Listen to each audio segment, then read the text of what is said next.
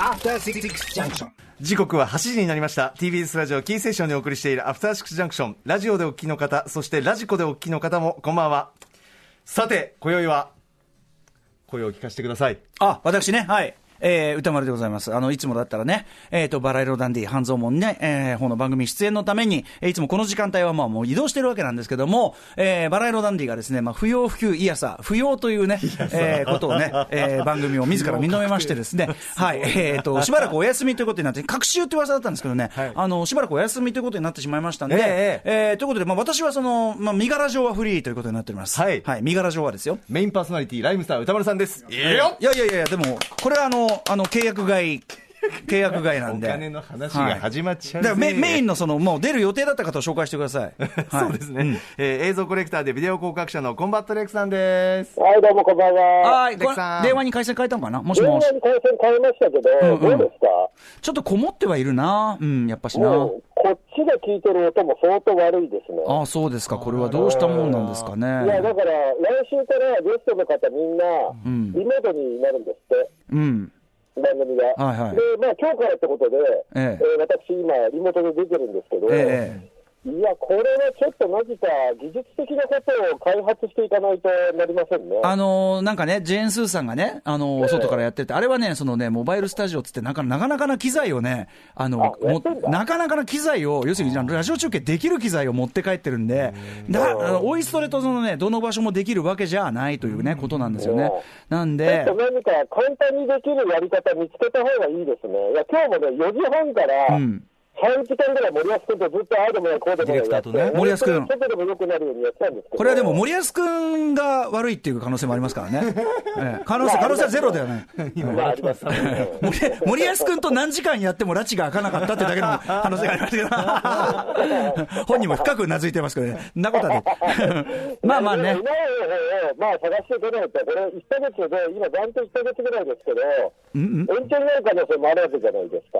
うんうん、音響、うん？いや、今は1ヶ月間ってことになってますけど、うんうん、あ、そうもっとね、もっとなる可能性があるもんね。自。宅待機が長くなる可能性もあるから、ちょっと技術的な問題をね、ちょっと追求した方がいいですね、これね。まあ確かにね、それはそうですね。今ちょっとサブの方からですね、えっと、え CM に行くい一回 CM に。行ってその間に、なんか、調整する。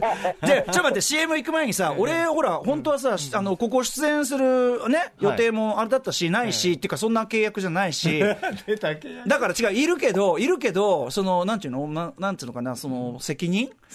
責任みたいな？緊張感みたいな？そういうのっていらなくない？あげたー！勘弁勘弁そして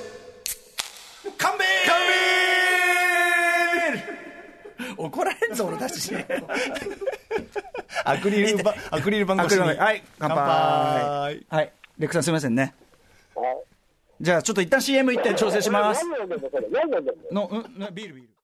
さあここからアトロクフューチャーパストですこの1週間でお送りしてきた情報や聞きどころをまとめて紹介してラジコのタイムフリー機能やスマートフォンアプリラジオクラウドそして Spotify、アンカー、Apple Podcast、Google Podcast など各配信プラットフォームのポッドキャストと組み合わせて新しいラジオの楽しみ方を提唱していきます。また番組の公式サイトでは過去そして未来のスケジュールを Google カレンダーに載せてお知らせをしています。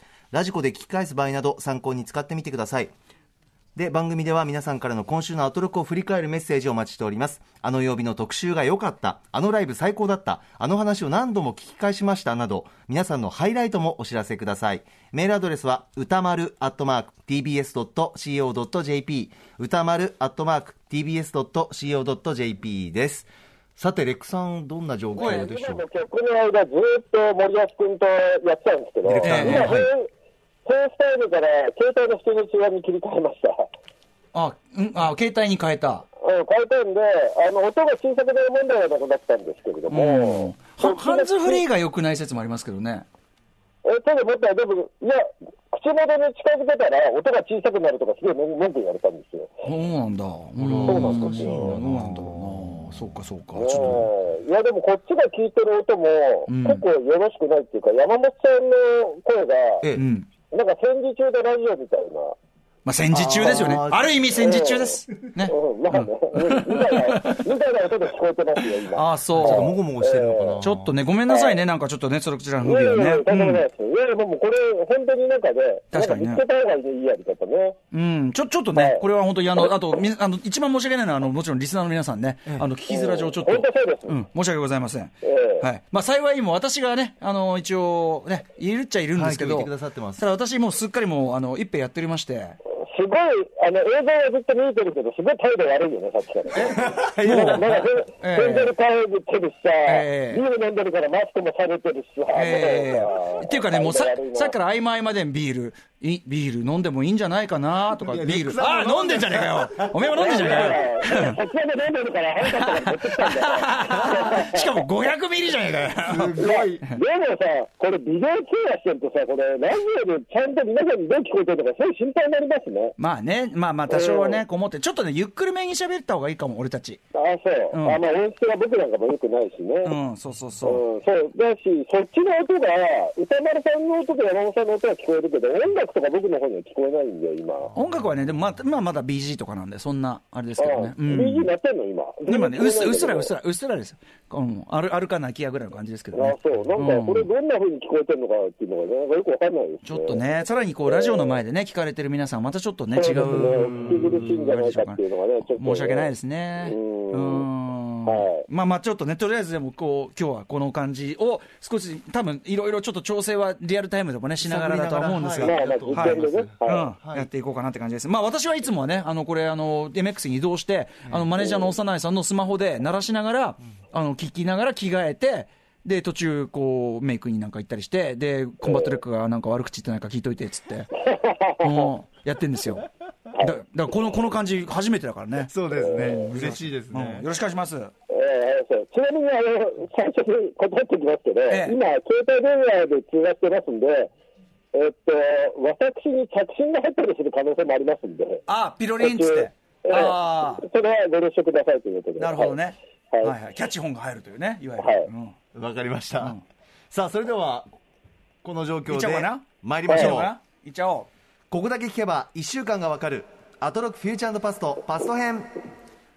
いやー。4月6日月曜日から本日金曜日の8時までこの番組のパスト過去を振り返っていきます。今夜も各曜日のアナウンサーが振り返っております。まずは6日月曜日。月曜パートナーの熊崎和人です。4月6日月曜日振り返っていきましょう。6時台前半のカルチャー最新レポートは新型コロナウイルスに立ち向かうカルチャースポットを応援するカルチャーの逆襲四谷のライブハウス四谷アウトブレイクで YouTube にて2週間住み込みライブ配信を行っています。佐藤店長にご出演いただきました。四谷アウトブレイクの応援をしたい方は YouTube のチャンネル登録や投げ銭ドリンクチケットの前売りなどお気持ちをぜひどうぞ。6時半からのカルチャートークではアウトドアファッション雑誌 Go Out の竹下充さんに外出自粛要請の時こそ力を発揮するおすすめのアウトドアアイテムをご紹介いただきました。たくさん紹介していただいたんですが私個人的には燻製できる鍋が最も気になりました。7時からのライブダイレクト。ゲストは福岡発4人組ネオソウルバンドヨナオの皆さん。本当は福岡からお越しいただきましてスタジオライブを東京赤坂 TBS ラジオで披露していただく予定だったんですが新型コロナウイルス感染リスクもありますのでそれを避けるために電話でのご出演でした。アトロク用に収録をしてくださいましたスペシャルアコースティックライブ音源をオンエアしました。8時からの特集コーナー「ビヨンドザカルチャーでは大林信彦監督の最新作「海辺の映画館キネマの玉手箱」を見てそっとしないため押さえておきたい予備知識。大林信彦監督とはどんな映画監督なのか。海辺の映画館の見方入門編としておすすめの過去作などなど映画評論家の柳下喜一郎さんに解説をしていただきました。私もまさに予備知識ゼロで見たんですけれども漏れなくそっとしました。ただ、柳下さんの解説によりますと、これはそっとしてもいいんだと。むしろ大林監督もそっとさせようとして作っているんだということもお話をされていました。そしてわざと情報量を多くしている点などなど本当に多角的にお話をいただきました。この柳下さんの解説を聞いてまた見ようと思いましたし、その前におすすめの過去作、まずはこの尾道三部作から見ようかなと思っております。映画自体は公開延期になってしまいましたが今回の特集を聞き直したり紹介した過去作を見たりして皆さん一緒に待ちましょう。最後に今週おすすめのグラビアアイドルは秋元真夏さんです。乃木坂46のキャプテンとしても大活躍中の秋元さん。8日ですからおととい水曜日にセカンド写真集「幸せにしたい」を発売しました。少女のような今までと大人に向かう今がテーマとにかくマナタンセクシーなんです ということでいややっぱね、いいね、こう振り返りを聞きながらビール飲んで、こうね、ふんぞり返って、もう最高ですね。リラックスがすごい。最高の週末です、ね、いやね、さあ、そんな中で、レックさん、月曜日何からいきましょうか？えっとね、今もね、振り返りの間に森保君から今度は携帯に口を近づけるって言われて近づけてるんですけど、なんか聞きやすくなったりしてますか？まあ、ちょっと若干そうですね。さっきよりは、うん。なんでこんなにこもるんだろうね。普通に携帯電話で話してるコンバットレックさんの声がもともとこういう こういう声ということないですか、これは。いや、どうなんですか、ね。ラジオ声っていう。いや、それわかんないですけど、うんいや、ちゃんと、ちゃんと聞こえてますか？さっきよりはだいぶ聞こえてます。さっきよりは言葉の単語の粒がちゃんと立って、あの、聞き取りやすくなりました、なりました、なりました。あ、それ、ちょっとゆっくり喋るようにそうですね。あ、助かります。すみません。はい。で、で、私への悪口とかは控えていただくと、ころが一番聞きやすいということで。えー、いや、今日はそういう余裕もないですよ、もう。はい。で、えっと、まず、振り返りなんですけど、月曜日に入る前に、えっと、他局なんですけれども、はい。まずは日曜日のですね、えー、東京 FM、はい、えー、深夜25時から、えー、29時ですか、うんうん、えー、までやりました、えー、26時か、うん、26時から29時のショーラパーからのライブスターね、はい、3時間やりました。うん、あ、聞いていただいた。ありがとうございます。他局ですけれども、まあ、これは一応ね、うん、えー、振り返った方が良いかなと思います。ありがとう。えー、で、あの、ちょっとね、あの事前に予想してたのはちょっと違う感じの番組でしたね。えー、あどどういうの予想してたんですか、えっと、もっと昔話が多いんじゃないかなと思っていたんですけれども、ね、意外と、意外ともう昔話の話は済んだ話になっていたっていうか、前提になってる感じで、えー、今のスチャートライムスターの話って番組でしたね。うんはいなんですけども、うん、あの曲のね、解説とかが非常に面白くて。あの歌詞のさ、兄くんの解説すごかったでしょ？そうです。兄の2番の歌詞がマジ、シチャーニの2番がやばかったですね。やばかったよね。うん、俺らも唖然としましたからね。新時代のバイブスは、さらりとしてるピュアだからっていうくだりがね、うん、バイブスがライブスで、ピュアだからがスチャダラパーっていうのがね、もうまさか予想外でしたね。で、それで、韻を踏もうと思って考えてたっていう話かと思ったら、えー、そこに入ってるからとか言って、なんだよ、それって。言わない、絶対わかんねえよ、とか言って。それが何かの暗喩だとか、全然わからないからっていうなんか、掛け言葉が隠し掛け言葉みたいになってるんでね。はい。あと面白かったのが、あの、やっぱ、マミー・リーさんの、えー、俺たちはマイケルっていうところがすごかったですね。うんうんマイケル、マイケル解説。うん、えー、普段ライムスターの曲だとね、うん、あの、まるで何々とか、うんうん、さながら何々とか、はい、ライクは何々とかよくあるんですけど、うんうん。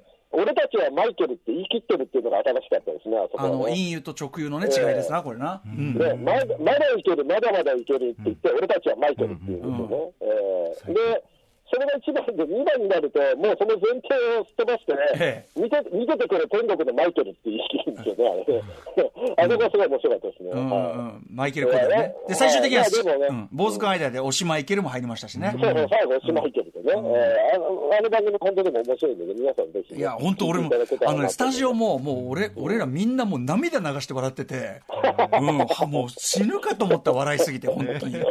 うん、最高でしたね。ありがとうございます、そんな遅くの番組も聞いていただいて。でもない。はい、でも、昔の話もまたどっかで聞きたいですけどね。はい、まああのね、ちょっと、あの、時期的にどうか分かんないけど、まあこの番組でも何かしらはやろうと思ってますんで。はい。やっぱなんか、もっと昔の仲悪かった頃の話。仲悪かったことは一応、あの、違うの。知り合いじゃなかっただけなの。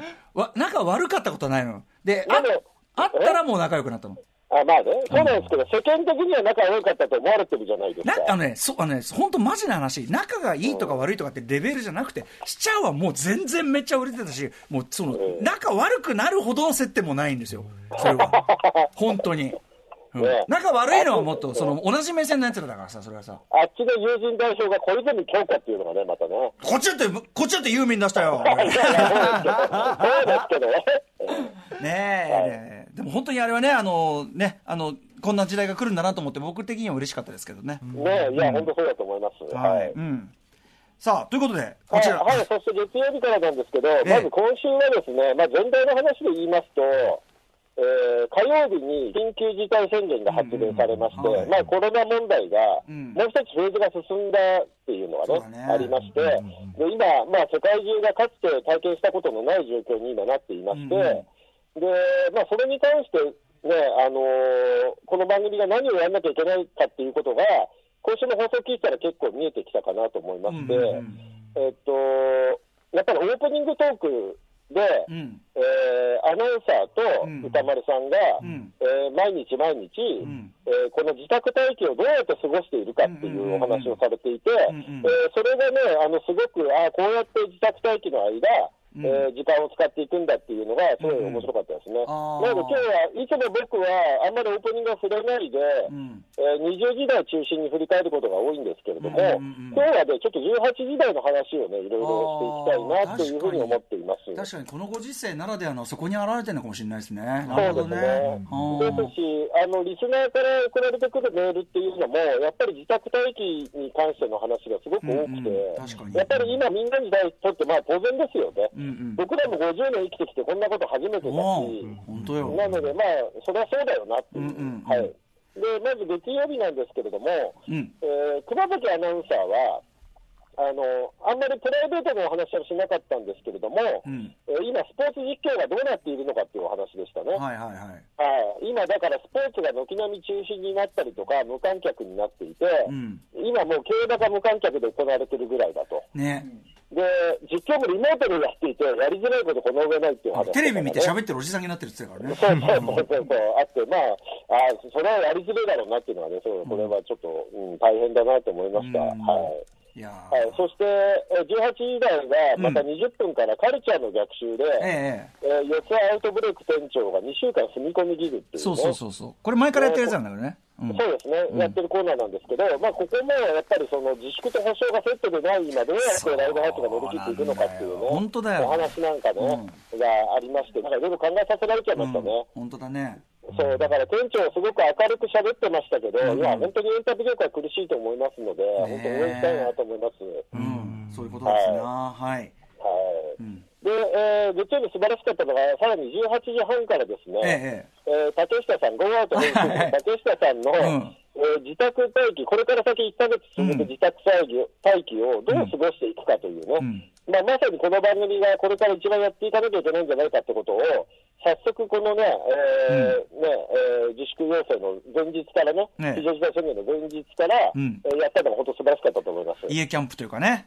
そうですね、うん。だからこういう、そのどうやって自宅待機を過ごしていくのかっていうコンセプトの特集をどんどんやっていくといいんじゃないかなそうだと思います。ね。レックさん、はいレックさん、すみません、お話し中ごめんなさい。えっと、ええちょっと番組サイドの方からですね、もう少し携帯を口元から離せますか？という、ちょっと距離ちょっとだけ距離を。はい、話しました。どうでしょう？あ、変わんねえというスタッフの声。すいません。すいません、何度も。ちょっと試しながらで。ごめん何。がいけないんだろうね。俺の携帯が良くないのかないや、違う違う違う違う。違う違う。あのう。ね、電話は難しいの。これは何にせよ。すねうんすいません、何度も。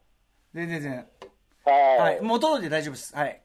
はい。で、まあ、でも、こういうコンセプトの特集を増やした方がいいなとは思ったんですけど、えーこの竹下さんの特集は結構中身は上級者向けっていうか、えーアウトドアグッズを購入して、うちの中で楽しむってそうですねまあ、ちょっと上級者向けかなと思いましたね。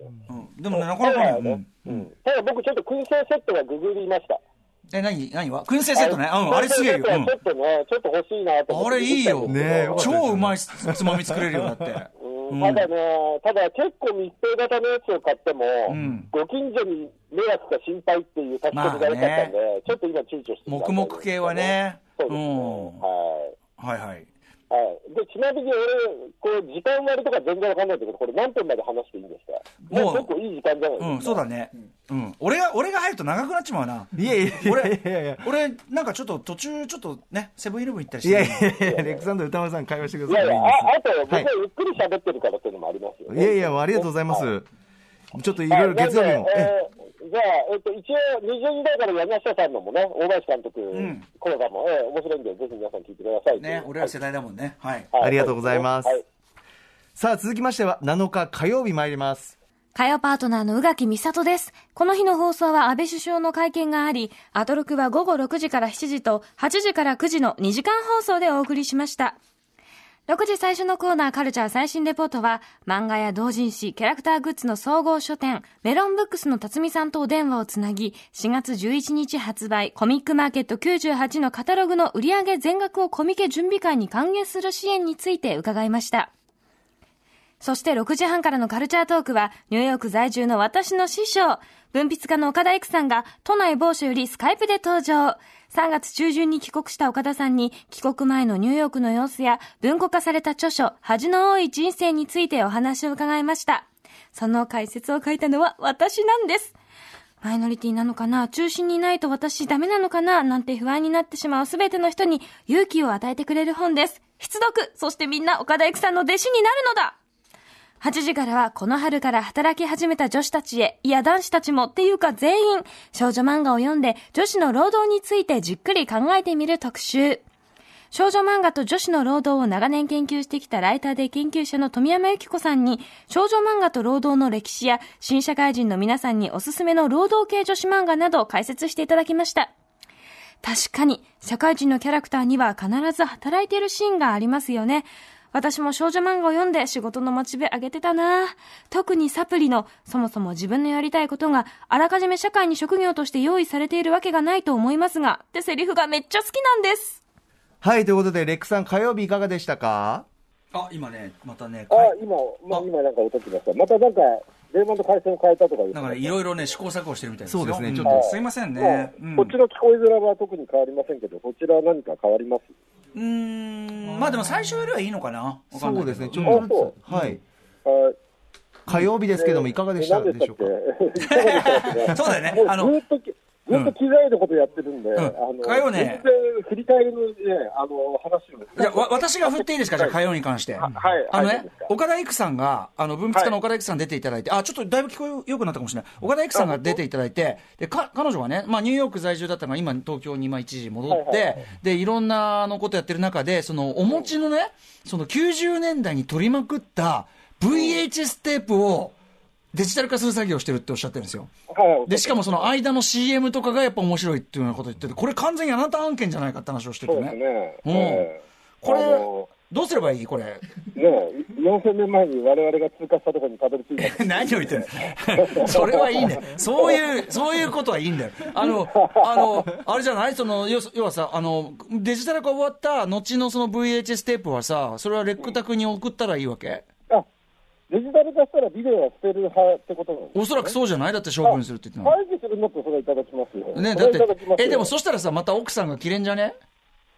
いや、でも60本っておっしゃってたんで、60本は大した数じゃないんで、あ、本当？うん、ダブル箱1箱半ぐらいだから、まああ全然60あとさ、もっとさ、どうしようもないところに捨ててあったのをさ、拾って届けてくれた人がいるから大丈夫だよね。そうそうそう、あの、拾ったやつがでもすごいのがいっぱい入ってたんだけどね。うん、あ、そんな中身はうん、タックのマサスの番組ばっかりが入ってる。あのさ、誰が取ったかわかんないが。いや、でも誰が撮ったか、そのご本人はもちろんわからないんですけど、うんうんこの人のお母さんという方とはコンタクトが取れたんですおよ。母さん？ほうほう。えへえで、その拾ってたら、うんそのお母さんと、えっと、一緒に拾ってた友達が会話したら、え。うん。なんか寂しそうな顔でもういらなくなったのっておっしゃってたんで、ああ、その録画していた方がどうなったのかまで息子さん知らなかったんね、ちょっとね。あ、そううん。そうなんですよそういう味わいも含めて、それ2000本ぐらい拾ったんですよ、その時は。何本？2000本ぐらい。?2000 本？うんあ、そう。マーシーの番組2000本ぐらいあ あのさ、だから、それがデータ入ったハードディスクを早く直せっつうのそうなんです。いや、うんでもそれはね、全然デジタイズがまだできてなくて。あ、そうなんだ。じゃあ、じゃあ、これからじゃんえ、どこに、どこに置いてんの、それ？え、それがあっちの、えっと、物物置というか、物置があるの？に入ってるんですけど、へーちなみに今僕が指さしてる方向の方には、うん。右島尾さんのおばあさんが録画したビデオだ。え？あ島さんの？あの島尾さんの。あので死のトゲの？そうです、そう。です。マジで？のおばあちゃんが録画してたビデオを、いらないんだけど、もらってくれるって言えやばくね？島尾さんのおばあちゃんのビデオがね、2、3箱ありますえ見た見たそれ。いや、まだ全然チェックしてない。えそれやばいじゃん。あの、おばあちゃんが結構エアチェックマニアで、あそうなんだ。でも、あの、夕方でドラマの再放送しか撮ってないっていう まあでも CM は期待できるね。いや、沖縄ローカルの CM だから、それは一応まあチェックいいね全然火曜日振り返ってねえけど、あの、あの、岡岡田育さんは、だからその、そんな感じ。じゃあ、岡田育さんにはね、もし撮り終わったら送ってくださいって感じでね。そうですね。でも、岡田あ、あいい感じ、いい感じ。じ。うん。でも岡田さんも、他にも、あの、ニューヨークのコロナ事情の話とかね、結構リアルなお話でしたよね。そうでしたね面白かった。うんちなみに、あの、さっき、あの、パソコンにつなぐマイクとか探してる時に見つけたビデオがここにあるんですけど、うんうん。えー今めちゃくちゃクリアに聞こえますそれそれ。俺じゃあ、ね本当？佐々木史郎、うん高校生、かっこ高校生録画、映画予告編ビデオっていうのが出てきたそれ俺のだよ。俺見た瞬間に分かったでよ。そうそう俺のベータだよ。歌村さんが、歌村さんが DVD 化してくれって言って、20年ぐらい前に渡されて、見たいしたやつだよ俺のベータだよ。映画予告編集っていうそうそう、これね。ね。うん。やばいよ、それ。え見たい見ようぜ、それ。それ、あの、富士でね、毎年やってた予告編祭りみたいなのがあって、それの、あれなんだよ。それのね、86年版だから最高だよ。えー、そうすごい。面白いね。85かな？エイリアン2とか入ってるから。深夜番組だよね、これね。そうそう、そう超最高な番組だよ。うん。なんだ俺たち。まあでも、でも、あれですよ、だからこの自宅待機の間に知ることとして、うん古いビデオテープやカセットテープのデジタイズはいかがですかってことですなるほどね。はい確かにね。これは提案としてはいいね。うんはい整理をね。あと、まあ、途中にね、あの、首相のね、会見があったりとか、そうそうそうそう。大変な日で8したな時台が丸つぶれに、あ、7時台が丸つぶれになってね、首相のライブダイレクトっていうねそうだね。あのさ、あれさ、みんながさ、そのタイムラインでさ、あの、あれよ、だから、シュッシュ今日のライブダイレクト最悪とかさ、それだけつぶやくからマジ怖えんだけど、とか思って。あ、そういうことか、みたいなさ。うん。面白いなまあでもそれは、あと、あと火曜日はさ、あのオープニングトークにちょっと戻っちゃいますけども、うんうんうんオープニングで宇垣さんが、うん。えーこの自宅待機をどう過ごしてるかっていうので、ズームによる飲み会っていうのに挑戦しましたんねお話。ズームじゃない LINE か。LINE を使って、リモート飲み会を6人でやりました、今ねいろんなのでそおんな皆さんも話とか、うん。あと歌丸さんがね、震災の時の思い出をね、話したりとか、いろいろオープニングも面白かったので、そうでしたね。ええ。18時台、すごい皆さん聞いていただきたいなと思います、ねあーでも、でもおっしゃる通り、やっぱりオープニングに一番ね、その時のタイミングの何かってね、反映されるからね、そ確かにね。リスナーからのメールもやっぱりそういうネタでしたし、うん。18時台、19時台はね、割とそういうのが色濃く出てたんじゃないかと思います。はい。はいありがとうございます。ありがとうございます。うん。な感じ？あ、メールとか？いいの、はいすみません、俺と、俺とレックのこの話ですみませんね、皆さんねい。や、楽しいですよ。ごめんね。めちゃくちゃ楽しい。お俺もうし、なんかオフなんで、完全に。いやいやいやいや桜さん外そうかなと思って、も うさあ、続きまして、8日水曜日です。水曜パートナーの日々真央子です。一人お家にいる3時間と比べて、アトロクの3時間、よっぽど早くて楽しかったなさあ、4月8日水曜日、放送を振り返りましょう。6時台前半のカルチャー最新レポートでは、西池袋にありますブックギャラリー、ポポタムの大林恵理子さんに、オンラインストアでの取り組みやおすすめのジンなど伺いました。そして6時台後半のカルチャートーク、翻訳者でライターの野中桃さんに、3月26日に発売された新著、野中桃の陣、小さな私のメディアを作るをご紹介いただきました。おうち時間、自分時間が増えるこの今、自分の好きと向き合うためにも、陣を作ってみたいな、私でもできるかなと思える一冊です。皆さんもぜひ読んでみてください。そして7時からのライブダイレクトでは、新進気鋭のラッパー、JP ザ・ウェイビーさんが電話でご出演。トラックメーカーダビーバニーさんによる JP ザ・ウェイビーミックスをお送りしました。8時からの特集コーナービヨンドザカルチャーは、シャムキャッツの菅原慎一さんが登場。台湾の変化を象徴するような台湾独世代の音楽紹介してもらいました。紹介してもらった曲全部かっこいい、おしゃれ。世界の最新音楽の流れをしっかりとボーダーレスに取り入れながらも、台湾のアーティストだからこそ、台湾のアーティストならではのメッセージや言葉を使っていて、とても勉強になりました。今だからこそ、台湾の音楽に関しても、アンテナ張っていきたいものですね。そして今月いっぱいお送りする期間限定企画、ブラックニッカールパン三世の挑戦状、囚われたヒゲのおじさんも絶賛オンエア中です。ブラックニッカのホームページで逃げ回るルパンを捕まえて1万円のアマゾンギフト券をもらっちゃいましょう。いやー、やっぱりラジオは最高のお酒のお供でございます。この日に紹介したマシュマロエルのホットウイスキーもぜひお試しあれ。はい、水曜日ですが、レックさんいかがでしたか？はいはい。ちょっと今また美味しそうな話してたんですけど、なんか、僕がさっきビデオテープを取り出した時だけ音が良かったとか言われて、その体勢をもう一回取ってくださいとかそんなバカ言ったんですけど、オカルトだよ、もうそれ。いや、でも、僕の方の問題だとしたら、ちょっと子供の声とか入っちゃうかもしれないですけど、部屋のドア一回開けてもいいですか？ああ、なるほど。ちょっと開はい。けていいですか、ほうほうほうお子さんがね、いらっしゃるからね、すいませんね。今ちょっとレックさん、パソコン上の画面から消えまして、うん。扉開けに、あ、すごい本棚あがもう、どう本がびっしり。ですか。今部屋のドア開けてみたんですけど、なんか変わります、そうでもない。うこっちの環境の問題じゃないのかな。そうでもそうだね、それじゃないね、多分ね。でもないのか。うん。レックさん、先ほどビデオを持った姿勢っていうか、ビデオ一回もう一度持ってもらっていいビですか？デオ関係、ビデオ関係ねえだろ。この体勢ですか？で一瞬確かに奇跡的に良くなったよね。ビデオ片手に持って、こう持ってきて、こう、あと、島田さんのビデオ指さすといたらこっちですね。そうですよね。あんまり変わらないですかね。変わらないですこのビ。デオ、こうパッケージを見せたんですね、歌丸のビデオね。これもあんまり関係ないですかね。うん難しいですね難しいですね、リモートっていうのもうね。んどうだろうね。ただそのあなたのコックピットがさ、なんか密閉性が高いっていうのは確かにあるのかもしれないけどね。まあお部屋がありますけど今でも部屋のドア開けたん。おかしいやん。もしかーもおたあんまり変わらないのか。うん、まあまあまあでもまあまああのいけなくないですから行きましょうよ、うん、ね、ああれなんですよ、うちの隣に2、3年前にでかいマンションが、80メートルのマンションが建っちゃったせいもあるかもしれないですね、これね、もしかしたら。ああ、立地とかもあるかもしれませそうんそう、これね。でうち、全く日当たりがゼロのうちになったんですよ、ああ、なるほど、なるほど。うんそういうのも影響があるのかもしれないです。はい、水曜日。はい。で、水曜日はですね、えーオープニングですね、やっぱり。オープニング、日比さんは何をして過ごされてますかという話をしましたらですね、え日比さんはまあ当然のことで毎日一応酒を飲んでるんですが、えー運動不足解消のためにパルピフィクションのトラボルタとダンスを踊りながら酒を飲んでいるっていうお話でしたね。最高だったよね、うん。いや、でもまあ、ね、これから自宅での過ごし方としてどうなのかっていうのはありますけいども、やいやいやいやもう、えー、というのに、まあ、今ハマってるという話でした。うん。はい。はい、だから、まあ、うちでね、だから、あの、たびたびね、今週、歌間さんのコメントでも出てましたけれども、うん。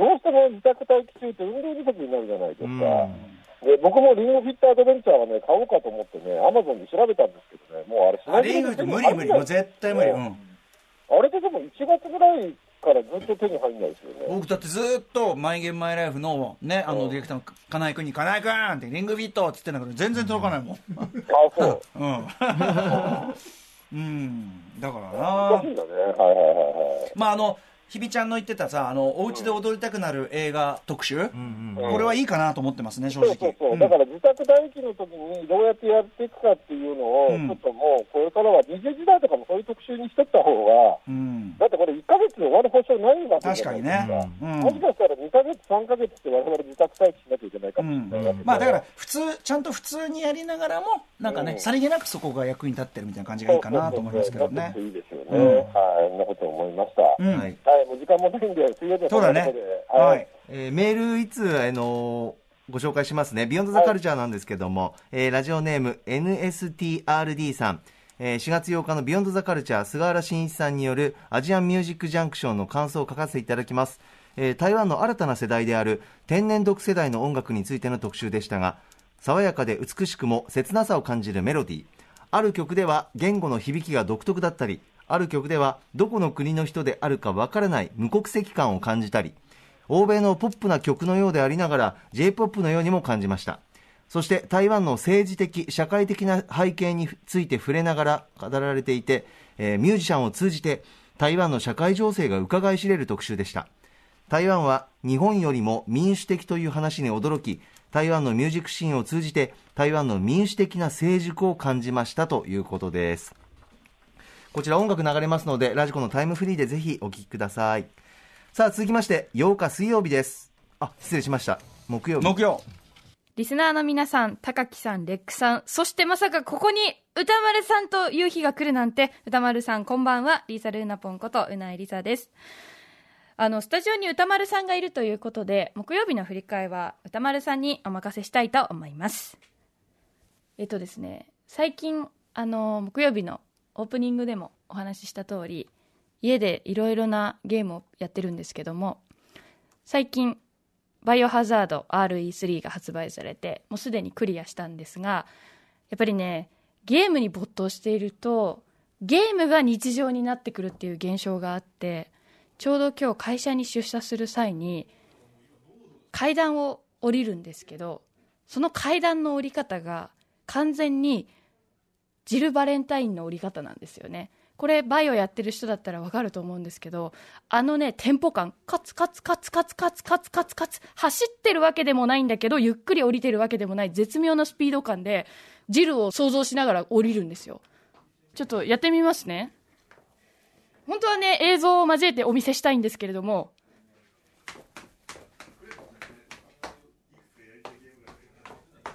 みたいな感じ。音聞こえましたかね？あの、バイオといえば、ラジコン操作、当時のゲームはラジコン操作だったので、その壁にぶつかりながら走ったりとかね、そういうのを真似したりとかして遊んでる、ね、動画とかもね、見かけるんですけど、そんな感じで、やっぱりゲームに触れてると、どんどんどんどん頭の中が、現実とバーチャルとがこう一体化していくっていう現象を今味わっております。はい、ということで、本日、ファイナルファンタジー7リメイクが発売 !4 月10日発売めでたいということで、あの、私のポストにすでにね、ファイナルファンタジー7入ってると思いますから、存分に味わいたいと思います。そんな感じで皆さんもお家で過ごす時間ぜひ、なんかね、少しでも有意義になるといいななんて思います。最近私、ホットドリンク、いろんな種類のドリンクをお家で入れて、それを今日はホットコカにしよう。今日はチャイティーラテにしよう。今日はカプチーノにしようみたいなゲームのお供は何にしようかなって考えながらホットドリンクを入れるのが楽しいのでぜひ皆さんもお家で何か特別な時間が過ごせたらいいなと思いますということで木曜日でしたじゃあ歌丸さん振り返りお返ししますはい、先ほど失礼しました。9日木曜日でした。一切中身については振り返らず、俺に振るという、暴挙。すごいですよ、これね。ちょっと、ちょっとさ、あの、レックさん。ええあのさ、レクサンは多分もう、あの当然お別れだと思いますけど、一個だけ僕、ちょっとここにいるのいいことに、ちょっと一個だけ訂正させてほしいんですけど、そう、なんかね、PC エンジン特集の時に、違うのよ、あのもちろんスー、スーパーファミコン、1990年発売はわわかあの頭で分かってたんだけど、なんか打ち合わせの時に、えっと、あれっつってさ、スーパーファミっていつだっけっつったら、なんかね、ど誰かが92っつって、で、えってあ、そっか。で、でもプレステ90で、そのまま行っちゃってたわけ、放送で。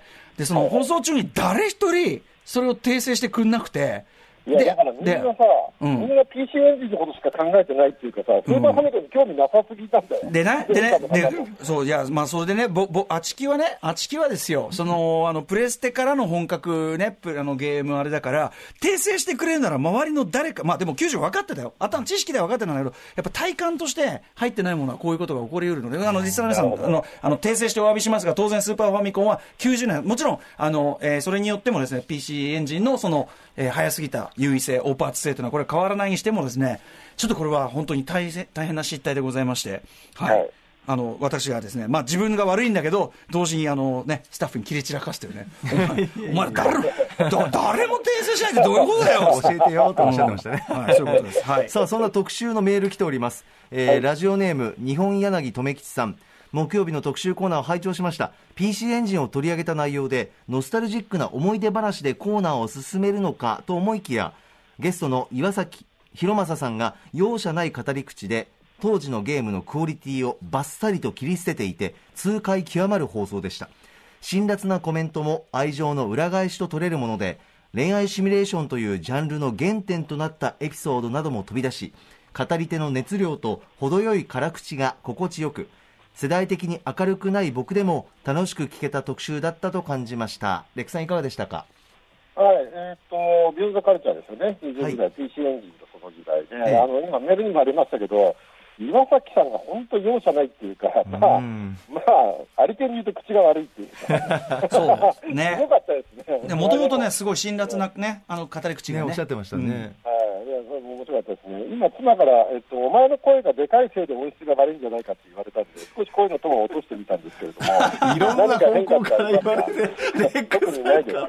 うん、まあまあまあ。特にないか。いや、本当はね、パソコンのマイクつないでやろうと思ってたんだけど、結局時間がなくてそっちにたどり着かなかったんですよね。まあまあまあ携帯電話でやってるっていうのがやっぱり良くないんじゃなでもいかってねいう。、聞いてる皆さんもね、お聞き苦しいから申し訳ございませんとは言ったけどね、そんなそんなことぐらいでキーキー言わねえの。もう俺はもう今はもう、うんメインパーソナリティで降りていくから、そんぐらいでキーキー言うなよ、みんな。いいじゃねえか、たかだかラジオのダ話だよ。よくそんぐらいそんな怒れんなはい。はいはい。まあまあ、申し訳ないね。はいはい。ね、で一応聞きながら撮った曜日メモには、えー大きくスーパーファミコンは90年って書いてあります、私のメモもね。うんはいはいはい。失礼いたしました。これでも、はいあの、もう当然のことが、あの、あの社会常識をね、踏まえていなかった私の、はい、あれでごこれでざいます。も混ざっちゃったのはあれじゃないですか、平成2年と混ざっちゃったのかもしれないですね。平成2年は ?90、あ90年なんあですよ。なんか90年と平成2年が混ざっちゃった絶対に違うと思います。うん。でもね、そあのまあでもね、そこは本質じゃなくて、あの、PC エンジンの、その、あの、林さんが出された、あの、コンティニューの別冊の、まあ、岩崎さんのインタビューめちゃめちゃ面白くって、あの、まあ、そこを踏まえた内容だったんで、まあ、中身の面白さの方にね、ぜひね、あれ、来ていただそう、でも本当に、あの、PC エンジンの優秀その先進性っていうのは全然ね、スーパーファミコン出ても揺らがなくて、音はずっと、まあ当然、PC エンジンの方が良かったですし、うん。ね、あのコアグラとかね、うんあの後継機のコアグラフィックスとかね、その辺の頃僕もすごいやってたんですけど、友達ん家で。ああ。まあ、やっぱ PC エンジンのゲームは特別感ありましたね、やっぱ。うんうん。ちょっとレベルが違って、特にあの一番やったのは僕はファイティングストリートと、ファイティングストリート。ストリートファイターの1ですね。うーん。移植された時にタイトルが変わって、あファイティングストリートっていう名前になったんですけどそうなんだまあ、あとはヒューマンのファイヤープロレスリングっていうね、ああ、はいはい。ゲーム、まあこれ本当名作なんですけど、これはもう死ぬほどやりましたね。それ別冊のやつで書いてあったから、ああ、そうなんだ。そうかそうか。ねうん。いや、でも、ときメモはね、僕、こっちが最近僕も知らなかった。そうなんです。移植の方でね、あの、ね、知ってる人が多いと思うけどあ。とね、あの、うん。プレステの方でしか僕もやってなかったんで、あ、こっちが先なんだっていうしかもその別冊のねやつだと、そのニフティのそのねあの会議室でこうどんどんどんどんその火がついていく様の、その記録もあって、めちゃめちゃ面白いんですよ。いや、これ本当貴重な特集でしたね。でちなみにですね、えちょっと前後しますが、木曜日はオープニングトークがですね、うなやアナウンサー、うん、えー自宅待機をどう過ごしてますか？ええ。まあ、聞くだけね、もうあれっていうか、もう分かりきってるんですけど、ゲーム。えーゲーム三昧ですね。で、もともとインドア派なので、自宅待機に全くストレスを感じない、通常営業ということですね。はい、いや、でも、まあ、私も割とこれに近いというか、うん、私もですね、もうリモートワークになりまして、えーと2週間、うちからほぼ一歩も出ていたんですけど、何一つストレスがないね。まあうちもね、いろいろありますからね、あなたたちはね。何も困んないですうね。ん、いろいろね、やることあっかんね。はい、まあ、うんそういう人もいるっていうことですね。はい。さあ、過ごし方のね、提示はね、引き続きこの番組もやっていきたいと思いますが。はいね。はい、ありがとうございます。さて、ということで本日振り返りで紹介した各コーナーですが、ラジコのタイムフリー機能やスマホアプリ、ラジオクラウド、スポティファイ、アンカーなど各配信プラットフォームのポッドキャストでもお楽しみいただけます。以上、ここまでアトロクフューチャーパスト、パスト編でした。この後来週1週間のアトロクの予定、まとめてお知らせします。レックさん引き続きお願いします。はい。では来週1週間のアフターシックスジャンクションの予定を一気にお知らせします。まずは4月13日月曜日。6時半のカルチャートーク、プロインタビュアーでプロ書評家の吉田剛さんが登場。7時のライブコーナー、ゲストは3人組音楽グループ、ゆかりさ。8時のビヨンドザカルチャーは、ウルトラマンエース特集。怪獣博士のガイガン山崎さんと、バンド終わりからのボーカル、高橋ひょうりさんに、ウルトラマンエースとはどんな作品だったのか解説していただきます。